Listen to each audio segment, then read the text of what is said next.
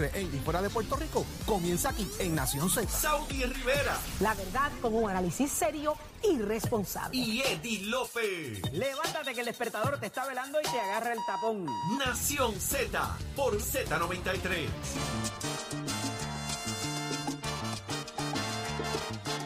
De regreso, señores, a Nación Z. Son las 7 y 36 de la mañana. Me dicen que no va. Que no va a votar por el PNP. Me dicen que no tiene esa intención porque el PNP aparentemente ha perdido su norte en atender el tema republicano. En línea telefónica está doña Miriam Ramírez de Ferrer, la ex senadora. Buenos días, doña Miriam. Buenos días, un placer estar con ustedes, mucho gusto siempre. Doña Miriam, perdió el norte en el tema republicano y la lucha por la estabilidad del PNP y usted se mueve a Proyecto Dignidad. Mira, este, el PNP no ha sabido bregar con la lucha por la estadidad y la ha utilizado simplemente para atraer votos y ganar elecciones. Pero ha sido inclusive utilizando el poder político de los puestos que han tenido desde la época de Ferrer, en varias ocasiones que logramos nosotros con la ayuda de Bush y de otros líderes grandes en Washington que eran amigos míos, este, logramos sacar un proyecto de admisión donde es, es, todo lo contrario, no es preguntarle a los puertorriqueños si quieren la estabilidad, es ofrecérsela. Es decirle, mire, estas son las consecuencias, ¿le gustan o no le gustan? Y eso tomó dos años en prepararlo en el Comité de, de Recursos Naturales. Y cuando estaba ya para pasar al Senado, fue una delegación de Puerto Rico que incluyó a don Luis Ferré, a Hernández Colón, a toda esta gente y hablaron con los senadores y los retiraron. De allá para acá, cada vez que vienen las elecciones ofrecen plebiscitos para preguntarle a la gente qué es lo que O sea, quiere. esto es un tema de aglutinar la gente detrás del PNP, pero no de luchar por la estadía, es lo que usted quiere decir. Exacto, y entonces eso a mí me ha molestado. Me ha molestado porque mientras tanto han estado este, recibiendo fondos federales por montones, se los reparten a ciertas personas nada más que están en el mismo partido, o que son sobrinos, o que son los hijos. Y entonces así Puerto Rico ni va a lograr la estabilidad porque vamos a seguir siendo un, un país, como decir yo, eh, pedigüero, o vamos a estar simplemente usando eso para que la gente gane puestos, para que se hagan millonarios, y quien ha estado en el poder, además otra cosa, yo soy conservadora, yo soy, yo creo en la, en la, en la- en la- de- lo que describe un, conser- sí, exa- un conservador y el PNP no es un partido conservador. Doctora, ¿cuál fue el clavo, cuál fue el clavo en el ataúd que el- el- no solamente eh, define lo que usted nos dice hoy, eh, sino que la lleva a tomar la decisión particular de denunciar el PNP? Ya usted viene con unas denuncias, No, pero no, como no. tal de decir que me voy para Proyecto de Dignidad. ¿Qué, ¿Cuál Sí, fue? yo no estoy, ajá, yo no estoy denunciando a nadie, yo estoy diciendo que ese partido tiene las características que yo creo. O sea, yo estoy diciendo a la gente casi todos los días en las veces que ustedes me entrevistan que cuando vayan a votar por alguien, no voten por alguien porque sea PNP o popular o lo que sea, pregúntenle lo que cree, porque esa persona va en la legislatura a tomar decisiones por usted. Así que si viene un líder que quiere correr para representante, usted le pregunta, ¿tú crees en el aborto? ¿Tú crees en esto? Si todo lo que cree no es lo que usted cree, no le puede votar a favor, pues eso se lo aplico al partido. El partido está llevando una serie de, de decisiones y una serie de acciones con las cuales yo no estoy de acuerdo. ¿Cómo cuál? ¿Cómo cuál? Bueno, empieza empieza con desde la época del, del COVID que empezaron a ponerle reglas a la gente que eran esas son formas casi dictatoriales comunistas. Fíjate tú que en Florida no a la gente no se le eh, ni a los negocios se les cerraron ni nada. Es para darte un ejemplo porque no te puedo dar ahora Bien. detalles en completo. Ah, Miriam, ¿usted Sí. vota en Florida o usted vota en Puerto Rico? ¿Dónde yo nunca he vota? votado yo nunca he votado en Florida porque yo soy residente de Puerto Rico. O sea que usted va a venir a votar a Puerto Rico. Sí, ¿Usted definitivamente. va a votar en la primaria de dignidad por quién? En- ay, qué sé yo todavía. Yo yo yo yo he Hay dos candidatos, hay dos candidatos ahí, una mujer y un hombre. Pero yo no- Sí, pero que te quiero decir, yo la razón por la cual yo estoy todavía bregando con este tema fue porque en un momento dado, no hace mucho, hace semanas o días o lo que sea, yo apliqué el- la historia de ustedes cojan los líderes de acuerdo a sus principios Ajá. y comenté que el único partido en Puerto Rico que representa mis principios es el Partido de la Unidad. Independientemente del líder. Independiente, eh, si esos son los principios que responden, me imagino que los líderes del, de- del partido de este, Dignidad tendrán que acoplarse a lo que están ofreciendo dentro de su plataforma. Me da pie para mi próxima pregunta, eh, doctora. El asunto de, obviamente la insignia es una cosa, el voto íntegro es otra, pero usted no votaría por ninguno de los candidatos del Partido No Progresista, ninguno le convence. Bueno, yo no sé, yo no puedo tomar esa decisión ahora, pero de votar por, por candidatura, Tomás. Rivera Chats, Gabriel Rodríguez Aguiló, Quiquito Meléndez, sí, William no Villafañe. porque No serían porque no sería porque son lindos y porque me caen bien y eso. Bueno, pero los ha podido evaluar su trabajo. Chiquito es republicano. Ajá. Exacto, tienen Tomás que Rivera tener Chats también. tienen que tener en su plataforma aquellas cosas en que yo creo, porque cuando van a votar o a empujar eso como líderes políticos, si no hablan igual que yo, pues yo perdí mi voto. Pero si los tuviera que evaluar de acuerdo a su desempeño hasta ahora, porque no son neófitos, ninguno de los que Bueno, mencioné esas son neófitos que de la política. Esas personas que han mencionado Ajá. son todas personas que yo aprecio y que yo respaldo.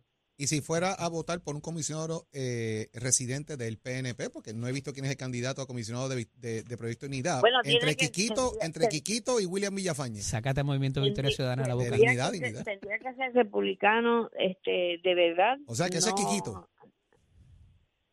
Bueno, yo no, yo todavía no sé ni lo que son. O sea, ellos no, la campaña de ellos hasta la fecha ha sido vota por mí más nada. O sea, yo no sé, es que no les dicen porque no se sienten. Después que sea PNP, ya tienen que votar. Después que sea popular, ya tienen que votar. Miriam si Ramírez de, Ferrer, ¿podría estar en una, en una papeleta? No, no, mijo, no, yo, yo no, a mí no, ese, es que ese trabajo a mí no me gusta, a mí que me gusta es la medicina. Hay un dicho que dice, mientras respire, aspira.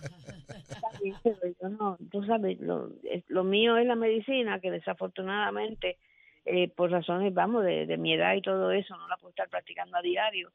Pero yo no, yo quisiera enseñarle al pueblo de Puerto Rico que, que mire las cosas en lo que creen los partidos, los, los, par- los- Bueno. los- Don Reinaldo Ay, y doña. Lilia Sella estarían muy, muy orgullosos de usted si decide correr de nuevo. En paz descanse. ¿quién es? Don Reinaldo. Paul y doña Lilia Sella. ¿Te acuerdas de nuestras conversaciones? Sí, la casa de ellos. vecino, Sus vecino, vecinos. vecino. Ajá, allí está mi casa todavía. Todavía. Muy bien. Doña Miriam, Un abrazo. Gracias por Ajá. estar con nosotros acá en Nación Z, como siempre, y por hablarnos, mire, por el centro del plato. Lo que yo entiendo, lo que yo quiero es que apoderar al pueblo, apoderar al pueblo, que no voten con la gente simplemente porque le digan que es obligación por PNP, PPD o lo que sea. Si a fin de cuentas todos los partidos políticos están identificados como demócratas. Y eso eso no nos lleva a nosotros a la estabilidad, así que olvídense de eso. Ahí está, señores, habló doña Miriam, ¿sabe? Un abrazo, doctora. Buen día, doctora, Adiós. cuídese mucho.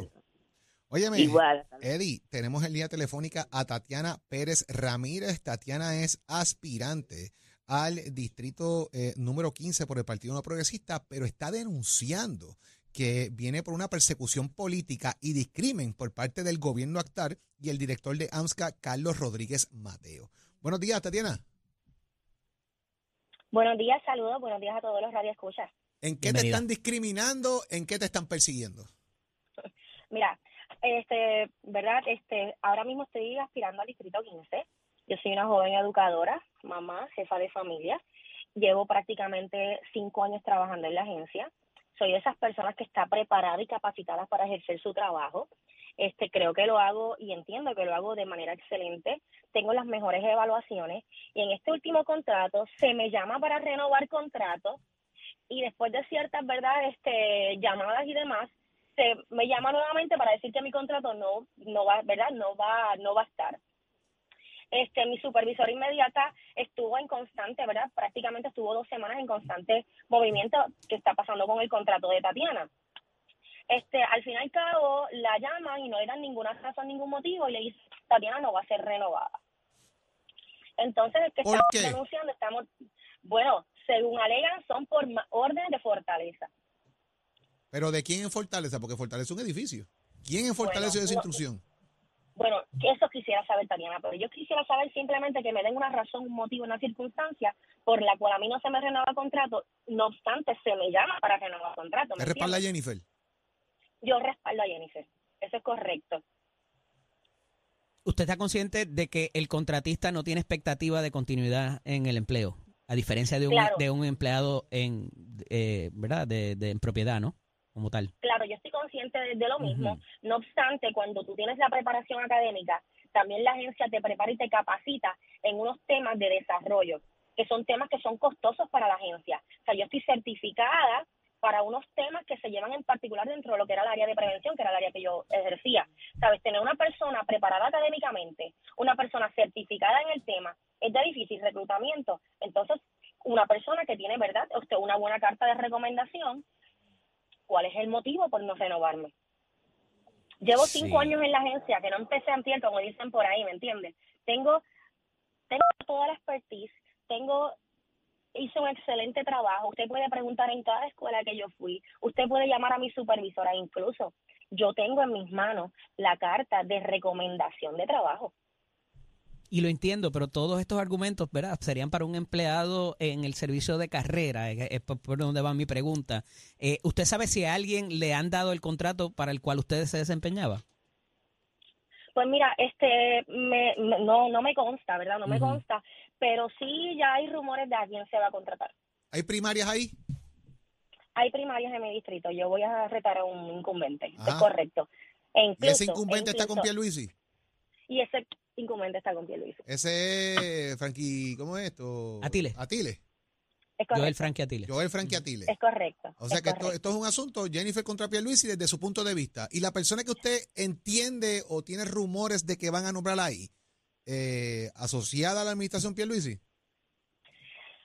Entiendo que también es un aspirante, no, no, no sé si no lo puedo vincular directamente con Pierluisi porque desconozco, te estaría mintiendo y realmente no vengo a esto. Mira, esto no es un hecho de Pierluisi y Jennifer González.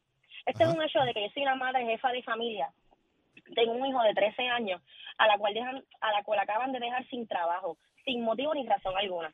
¿Sabes? Yo constantemente he estado periódicamente renovando contratos e incluso en mi oficina en mi oficina yo soy la única preparada académicamente para ejercer las labores que se ¿Ha tenido evaluaciones positivas para esa renovación de contrato? Claro que sí, y las tengo a mi Ah, poder.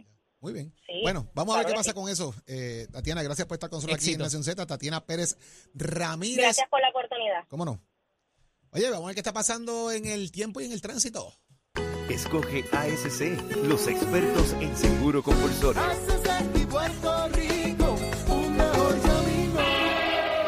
Puerto Rico. Soy Manuel Pacheco Rivera con el informe sobre el tránsito. A esta hora de la mañana continúa el tapón en la mayoría de las vías principales de la zona metropolitana, como la autopista José de Diego entre Vega Alta y Dorado y desde Toa Baja hasta el área de Atorrey en la salida hacia el Expreso Las Américas.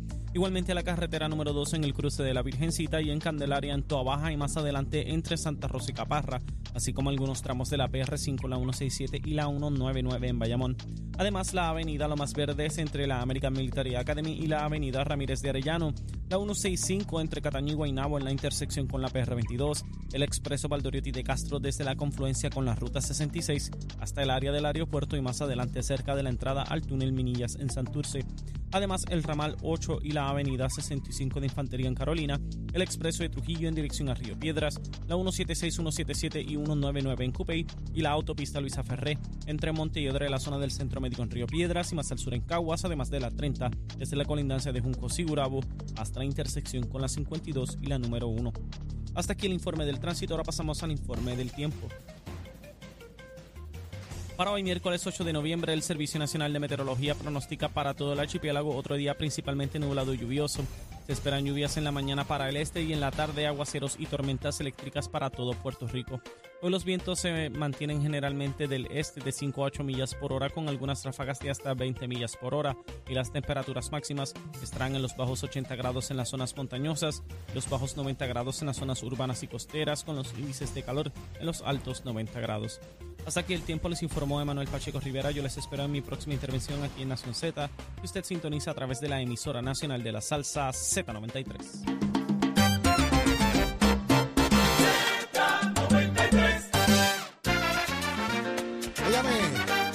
Hablar, señores, del mundo hipotecario, el que está buscando comprar una casita, el que está buscando opciones de qué hacer. Pero usted sabe que aquí está la que sabe, la matatán de las hipotecas. Dalma Acevedo de RF Mortgage. Buenos días, Dalma. Buenos días, Jorge. Buenos días al público que nos sintoniza en la mañana de hoy. Dalma, siempre hay un issue y un lío con el tema del crédito, ¿verdad? De que uno debe estar monitoreando el crédito, cuál es el crédito que necesito, cuál es ese numerito, que si 600, que si 700, que si 800, que si 500 estoy jorobado. ¿Qué hay que hacer? ¿Cuál, realmente es el credit score en español? Esa puntuación que realmente yo necesito para empezar a bregar con esto. Bien importante, Jorge. Cliente que no estás escuchando, que estás planificando comprar, siempre hablamos de puntuación. Ciertamente es bien importante la cantidad de puntos, pero también es importante cómo esté ese crédito reflejado. Así que vamos a comenzar con la puntuación requerida. Lo ideal para un préstamo FHA, un préstamo rural, es un credit score mayor de 680. Eso es lo ideal, ¿verdad? En el mundo ajá. perfecto, como decimos, pues mire, eso es una puntuación buena, aceptable para este tipo de préstamos.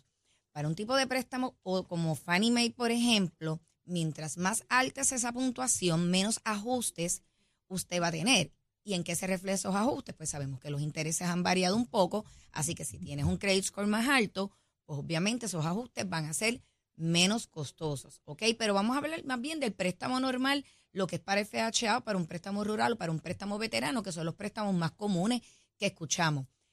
Una puntuación mayor de 680 va a lograr un resultado de sistema mucho mejor. Así que Ajá. ya hablamos de punto. Ahora, ¿cómo yo monitoreo mi crédito? O sea, el 680 ese es importante. Es, es importante más de 680. No es que si tiene menos de 680 no va a poder comprar. Ajá. No me malentienda. Se va a poder trabajar Pero es también. más cómodo el 680 para arrancar. Pero es más el- cómodo. ¿Y cómo yo puedo llevar mi crédito a una puntuación ideal? Que es lo que queremos, Ajá. que cuando usted vaya a comprar, usted la tenga. Mire, hay muchos factores que inciden en esa puntuación. Número uno, sabemos que las condonaciones, ¿verdad? las extensiones para los préstamos estudiantiles terminaron ahora en este mes de octubre. O usted le dieron un diferimiento adicional o usted comenzó a pagar. Así que es bien importante el que me está escuchando que no esté monitoreando eso, que lo haga, porque si le tiran a algún Sí. eh, eh, ¿verdad? Eh, en el informe de crédito va a afectar en esa puntuación de crédito. Así que esto es sumamente importante. Las tarjetas de crédito. Todos sabemos que estamos en un momento histórico, que hay cambios en los que son los intereses y las tarjetas de crédito. Así que no pueden exceder ahora que estamos en la época de gastar y llevar esas tarjetas al máximo si usted está en ese proceso de planificación para comprar. Número uno, va a incidir en el pago mensual que se le va a reflejar que usted va a pagar. Y número dos, mientras más alto tenga el balance, va a afectar esa puntuación de crédito. Así que deben ser muy comedidos en el uso de las tarjetas de crédito si usted está en ese proceso de planificación para adquirir una propiedad remanente. Sabemos que estos días ha, ocurrido mucho caos con las compañías de celulares y demás. Y de momento me cambié de una a la otra, dejé 50 pesos por ahí que no pagué de alguna deuda, me tiraron esos 50 pesos en el crédito. Pues, oiga, tiene que asegurarse a través de las aplicaciones, que sabemos que existen muchísimas, que no tenga ningún remanente de ninguna cuenta que se le haya tirado por el más pequeño que sea de 30, 40, 80 dólares, eso le afecta la puntuación de crédito y los balances cero, Jorge, Elma, antes de la ¿cu- pregunta. ¿Cuán importante es usar estas aplicaciones o cuán certeras son estas aplicaciones que monitorean el crédito de la persona? ¿Se puede la persona dejar llevar por estas aplicaciones para tener un más o menos bastante certero? Bueno, estas, estas aplicaciones nos ayudan, pero no es que el los puntos que salen en estas aplicaciones exactos. Son exactos ni necesariamente lo que le reporte la agencia, la cantidad de puntos que le diga TransUnion Equifax Experience es necesariamente la que va a salir en el reporte de la institución financiera. Ciertamente sí, te va a ayudar a tener una idea dónde estás parado, te va a ayudar a saber qué se está, disculpen, reflejando en tu crédito, pero no es la puntuación exacta, exacta. Quería decir algo importante también referente a eso, Jorge. Las tarjetas, eh, no usar el crédito. Mucha gente también, ¿verdad? Está, está el que es un poco más Ajá. aventado, como decimos, Ajá. y las usa todo el tiempo, y está el que dice, no, yo me voy a preparar bien para comprar, por eso yo voy a limpiar mi crédito y dejarlo en cero. No, hay que tener crédito activo. Es sumamente Actividad importante la actividad en el crédito. Una o dos cuentas. El sector cooperativista es muy bueno también en Puerto Rico. Vaya a una cooperativa, haga un prestamito en contra de sus propios fondos. Coja, coja alguito prestado. No es que me use, pero tiene que tener la actividad de crédito, por lo menos dos cuentas activas, aunque sea con pagos mínimos. Esto es bien, bien importante para que usted pueda desarrollar una buena puntuación de crédito, porque después lo tenemos listo, lo tenemos sin deuda y no tenemos crédito. Y si no tenemos puntuación de crédito, es muy complejo documentar los créditos alternos, ya que hay que complementarlo de otra forma. Así que, ¿qué tienen que hacer, Jorge, ahora tempranito? orientarse, señores, llamar al 782-8255 a partir de las 8 de la mañana, que allí la gente de RF Mortgage va a estar esperándolo para orientarle. 8 de la mañana, 787. Eh, 782-8255 para que los que saben, los duros le digan qué es lo que hay que hacer y dónde las redes sociales, Dalma. Nos pueden seguir en Facebook, estamos en Instagram también, en las páginas de internet interna y tenemos un equipo, somos un equipo en RF, eh, gente que lleva, todos los empleados en RF llevan más de 15 años o 20 años en la industria hipotecaria, así que sabemos lo que estamos haciendo. Así que esperamos su llamada ahora a partir desde las 8 de la mañana, todos nosotros listos para atenderle. 782-8255 RF Mortgage, 40 años, señores. Más 45. de 40 años. 45 ya. Sí, olvídate, ya Más de estamos. 45 años, señores, haciendo realidad los sueños de la gente. Gracias, Dalma, por acompañarnos en la mañana de hoy. Buenos días. Óigame, eh, aquí estamos con el cumpleañero, papá. Leo Hachero. Papá, que dice el Cumpleaños. 80. Ah, que Dios lo proteja. Mira, na, mira, na, mira. na, 80 el hachero, na, na, hoy. No, esa es despedida de año. Mira, que Dios lo proteja, le dé mucha salud. Él Ah, cantándote despedida de año. a la leyenda. Ah, ¿Qué tipo este? La leyenda. A Cherito. Cherito, por lo menos 40 más. 40. 40 más. Más o menos, no pelee. Mira, 40 está bien, no pelee. Achero. Y muchas montas, y muchas montas. Ey, ey. Felicidades, Achero, ahora sí, porque Ahora, te hemos estado Chero. felicitando y no te hemos. Gracias, gracias, quiero decirle gracias por todas esas felicitaciones. ¿Cómo que se monta, Chero?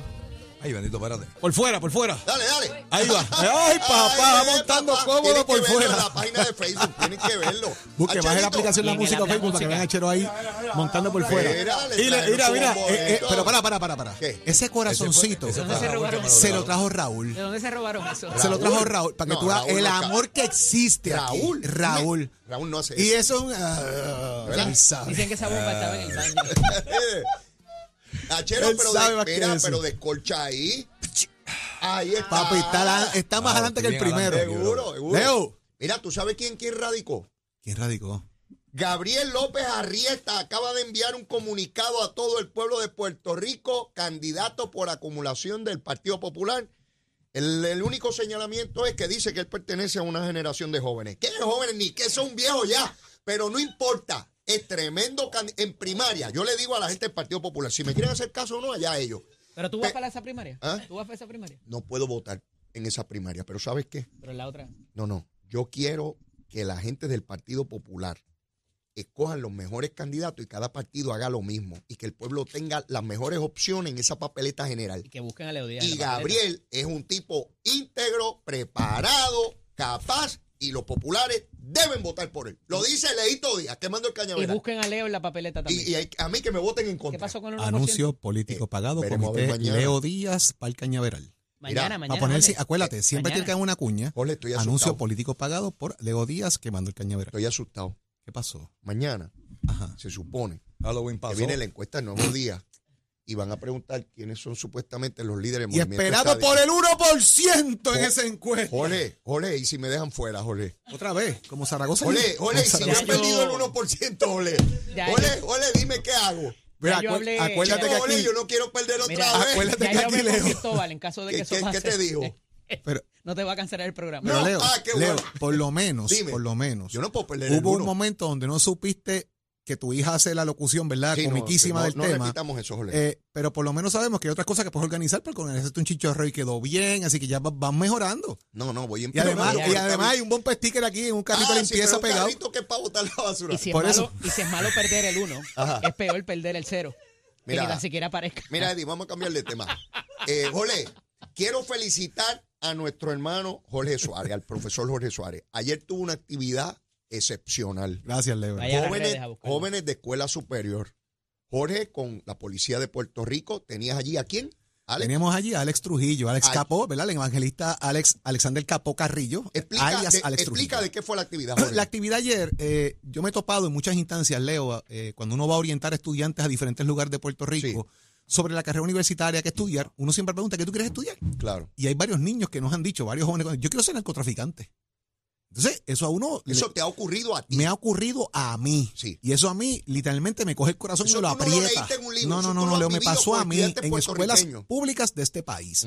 Y hay directores de escuela que nos han dicho, eh, hemos tenido situaciones particulares, estudiantes que están llegando con droga aquí, que han- hemos incautado armas incluso dentro de las escuelas y las agencias de seguridad de las escuelas han hecho su trabajo. Pero ¿Y eso a para uno qué fue esa actividad le ayer? aprieta el corazón a uno eso, Claro, Leo, tú ¿sabes? claro, Entonces claro. ayer hay que traerle en perspectiva a los estudiantes y a los niños que sepan cuál es la vida de un narcotraficante. Y ayer el conversatorio era, el narco no es lo que tú crees.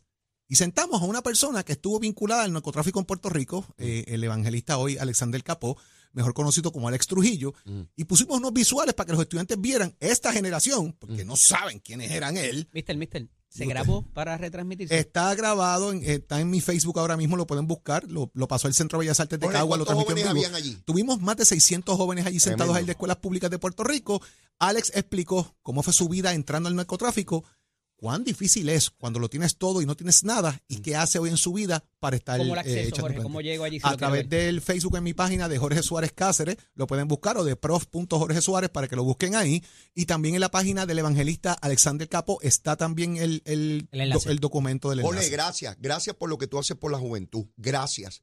No solamente encerrar a un joven en un salón a enseñarle materias que se aprenda de memoria y pase un examen, es enseñarle la vida. Y eso es lo que tú estás haciendo. Gracias, y Leo. eso es una iniciativa que va más allá de tus responsabilidades como profesor, como persona que enseña, educa y forma a nuestra juventud. Jorge, gracias. Gracias, Leo. Hablaba recientemente con un amigo en común de nosotros. Sí. Que no voy a. Me reservo la, la- quién es. Eh, y, le, y él me decía, ¿por qué las cosas buenas Mm. no salen Sí, en las no, no noticias? hablan. ¿Por qué ustedes no Mm, reseñan? no. Y yo, mira, una de las alternativas para eso, ¿por qué a la gente le gustan las películas de mafia? Y me abrió los ojos así. Mm, mm. Digo, ¿cómo tú vas a decir eso? Me encantan. Porque te presentan la consecuencia. Y eso es lo que Jorge hizo ayer. Así es. Llevó la consecuencia de ir en una vida en escalada de esa violencia, de esa, de esa utilización de sustancias, de ese tren de, del vacilón que no se acaba. Claro. Y, y dónde termina eso. Así que nuestra. Satisfacción de ayer, Leo, que entre comunicaciones que tuvimos después, eh, nosotros debemos pensar que por lo menos ayer tocamos 600 vidas, pero al menos yo te aseguro que 20 sacamos de la calle ayer. Gracias a Dios. Gracias a Dios. Vamos para adelante, vamos a quemar el cañaveral. Nos vemos mañana, señores, en Nación. Z, desde las 6 de la mañana. Jorge Suárez, Saudi Rivera, Eddie López. Y los dejamos ahora con la benzina que enciende la política en Puerto Rico. Leo Díaz y Urbina en Nación Z Nacional.